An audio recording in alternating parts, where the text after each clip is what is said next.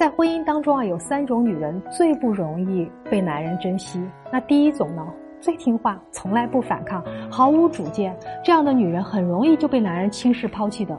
就像最近很火的一个导演尔冬升啊，他的太太罗小文，一个温润如玉、听话乖巧、标准的小女人的女人。尔冬升当时声称自己是丁克，他也全然同意。直到被离婚的时候，才知道这个男人两年前就跟别人有了孩子。那第二种呢，最节省，从不花男人的钱，只会为男人花钱，这样只会成为男人的提款机。前段时间，台湾的女星林薇薇通过媒体喊话了。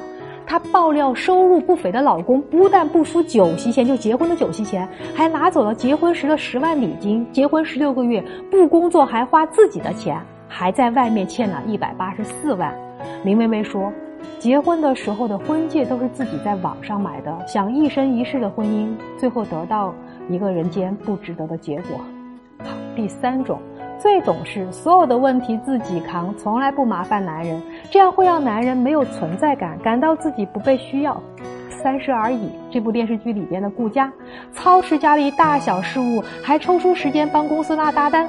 她活成了全能女人，却活得又累又不容易，最后得到的结果却是老公出轨。所以啊，如果想让男人更加珍惜，正确的做法。应该是可以听男人正确的话，但要有自己的想法，不拒绝花男人的钱，但自己却经济独立，懂得善解人意，却又能给男人付出的机会。我是周晓彤，关注我，让你更懂婚姻。